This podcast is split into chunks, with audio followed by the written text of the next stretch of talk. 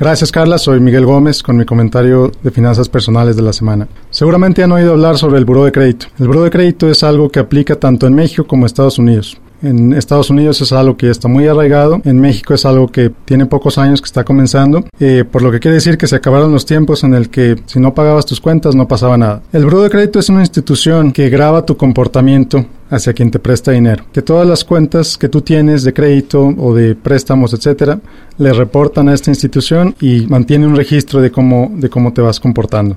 Eh, si te portas bien, los bancos te dan mejores tasas de interés y te otorgan créditos más fácilmente. Pero si te portas mal, los bancos empiezan dándote tasas de interés más alta o incluso de plano negándote los créditos que les pidas. Ahora, dependiendo de cómo te portes, el buró te asigna un puntaje. Este puntaje en México va de 400 a 850 y en Estados Unidos va de 300 a 850. Lo que tú quieres es lograr el puntaje más alto que sea posible. ¿Cómo puedes saber si el buró dice que te has portado bien o mal? Muy bien, pues la ley permite que tú accedas gratuitamente a tu reporte de crédito, tanto en México como en Estados Unidos, de manera gratuita, una vez al año. Si quieres saber tu puntaje, el puntaje tiene un costo. En, en México el costo es de 58 pesos por consulta y en Estados Unidos es entre 8 y 20 dólares, dependiendo de la compañía. Entonces, ¿cómo hacer para mejorar tu historial de crédito?